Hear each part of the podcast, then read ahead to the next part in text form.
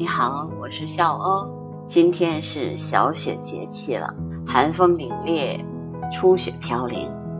小雪节气的到来，意味着寒潮平仍，冬意渐盛。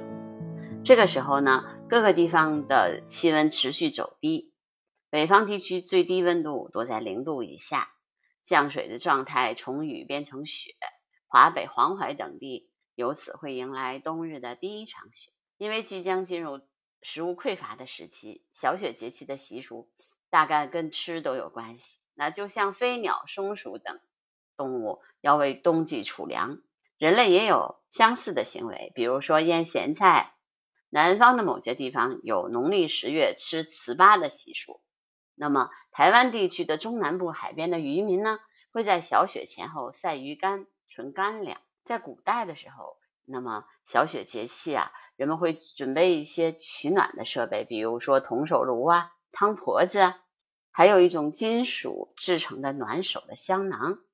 当然，这是在那些富贵人家里面才能用的。农民这个时候在干什么呢？农民在采收御寒，在做田间管理。人们也期盼着雪花从天降落，小雪雪满天，来年必丰年。小雪的时候下雪，有也有利于增强。土壤的肥力，减少病虫害，也意味着来年雨水均衡，不会有明显的旱涝灾害。那二零二二年的小雪节气，从今天十一月二十二号到十二月七号，涵盖了红长不见、天气上升、地气下降、闭塞而成冬三个物候。小雪的一候，红长不见。小雪的第一个五天，彩虹看不见了。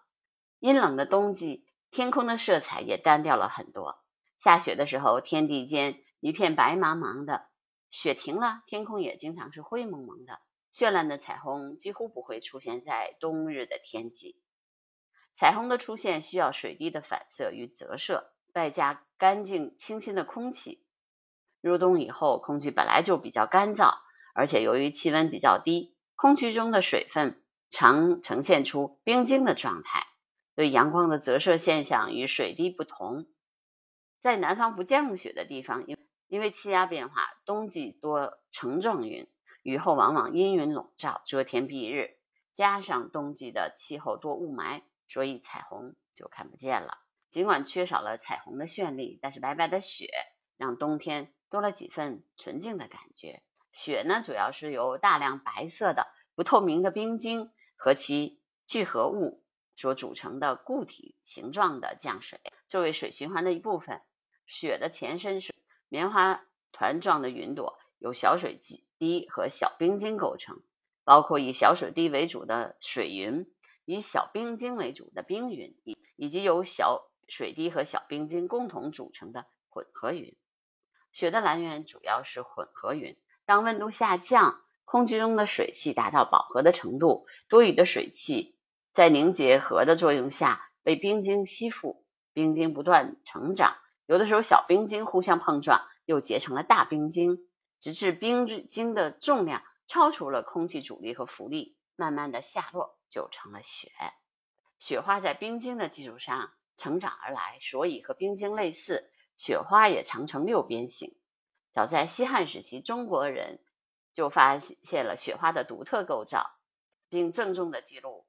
说，凡草木之花多五出，独雪花六出。其实呢，嗯，雪花有很多种的姿态啊，呃，但是世界上第一个呃拍雪花的人是美国佛蒙特州的一个偏远地区的农民。这个农民的名字呢，就叫威尔逊·本特利，他是首世界上首个给雪花拍照的人。他从小就对雪花特别着迷。十九岁的时候买了第一台相机，别出心裁的把它和平时用来观察雪花的显微镜组合在一起，于是便有了自制的微距相机。一八八五年的冬天，史上第一张雪花的晶体照片由此诞生。终其一生呢，本特利拍过的雪花数量超过了五千朵，形状没有任何的重复。作为雪花胚胎的冰晶主要有三种形状。又细又长的六棱柱形的晶柱，两头尖尖如针的晶针，以及薄薄的六边形晶片。研究结果表明，最终形成的雪花的形状跟云层中的湿温度直接相关。一般来说，湿度比较高时，雪花形成的速度比较快，形状也更复杂。比如精致的云状或者树枝状。温度比较低的时候，雪花形成的速度慢，容易形成简单的片状或者粉末状的雪花。几个世纪以来，雪花形成之谜一直困扰着科学家，也推动了他们持续的研究和实验。雪花的形状由晶体成长的科学规律所决定，诉说着它们在形成过程中所经历的一切。它那复杂的对称性源于晶体。神奇的自组装能力，晶体植物、动物甚至人类都是在某种规律的作用下由自组装形成的部件构成。大自然的造物携带着数千米高空的种种讯息，飘落凡间，成为庄稼的保护神、空气的净化剂、文文人墨客的灵感之源。那瞬间即逝的美，蕴藏着自然界最深的奥秘，通向宇宙万物形成之谜。小雪的二后。天气上升，地气下降。小雪的第二个五天，天空中的阳气上升，地里的阴气下降，阴阳不交。这也是七十二候当中最难解、最神秘的一个物候了。天气和地气通常被解释成阳气和阴气。在古代的传统概念中，天气为阳气，地气为阴气。小雪节气的时候，阳气上升，阴气下降，造成了天地不通、阴阳不交，万物因而。失去生机。从科学的角度来说，阴气和阳气究竟指的是什么呢？如果把阴气和阳气解释为气流，阴气就是靠近地面的下沉气流，阳气就是空气上升的气流。两股气流互不相干，各自反向运动。这是什么样的现象呢？包裹着地球表面的大气的外衣，根据高度不同，可分为对流层、平流层、中间层。热层和散逸层最接近地表的是对流层，雨雪冰雹等天气现象都发生在这一层。一般而言，对流层的气温随着海拔高度的增加而降低，因此靠近地面的空气温度比较高，密度小，气压低；而高层的空气温度低，密度大，气压高。这样头重脚轻的气压分布，使得空气容易上下翻滚，形成对流。但是在冬季冷空气入侵时，近地层空气温度会降得很低，而高空中的大气层降温比较少，就有可能出现上暖下冷的反常现象。气象学当中称为逆温。在逆温现象出现的时候，空气头重脚轻，处于稳定状态，近地面的冷空气继续下沉，空中较暖的空气持续上升，这便是天气上升、地气下降的由来了。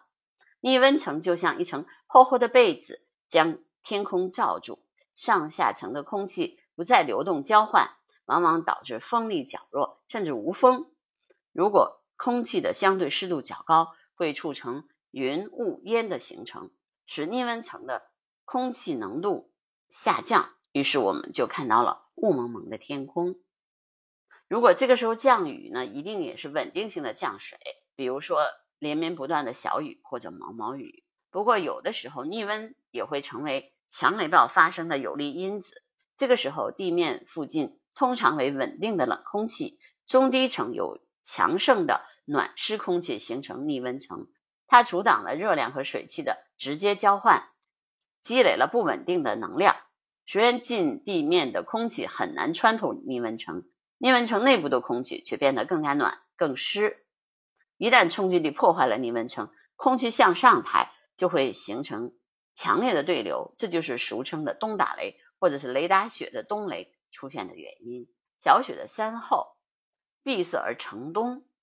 小雪的第三个五天，暖气和寒气互相不再流动，天地闭塞而转为严寒的冬天。小雪三后中的闭塞有两层含义，第一是指天气和地气互不相通。所致的天地闭塞，另外是指冰雪环境下动物冬眠、交通不畅，人们也闭门不出的场景。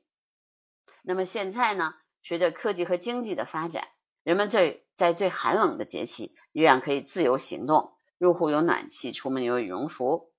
冬季的闭塞的意味已经淡了很多的，但是冷暖气流反向运动所引发的逆温现象，在当今社会依然有着强大的影响力，甚至因文明的发展而作用更甚。天地闭塞所带来的最显著的影响是空气质量的下降、能见度的恶化，所以逆温层常常成为空气污染的帮凶。逆温现象主要出现在早晨、晚上和夜间，所以这些时段的空气最污浊。许多人喜欢在清晨的时候进行户外锻炼，认为此时的空气清新。其实大家不知道，恰恰相反，一天中空气质量最佳的时段其实是在上午的十点到下午的三四点之间。而冬季晨昏时段，烟雾蒙蒙的现象，应该尽量避免外出活动。小雪了，天气变凉了，大家出门观鸟啊，去自然里面的时间呢，也最好。不要选择清晨或者傍晚，而要选择上午十点到下午两点之间。这个时候有太阳，那么雾也慢慢的散去了。你们可以看见蓝蓝的天空，哪怕是有一点白的，有一点雾的，但是这个时候去锻炼，晒晒太阳，晒晒后背，也可以增加钙质，好吗？那我今天的播客就到这儿了。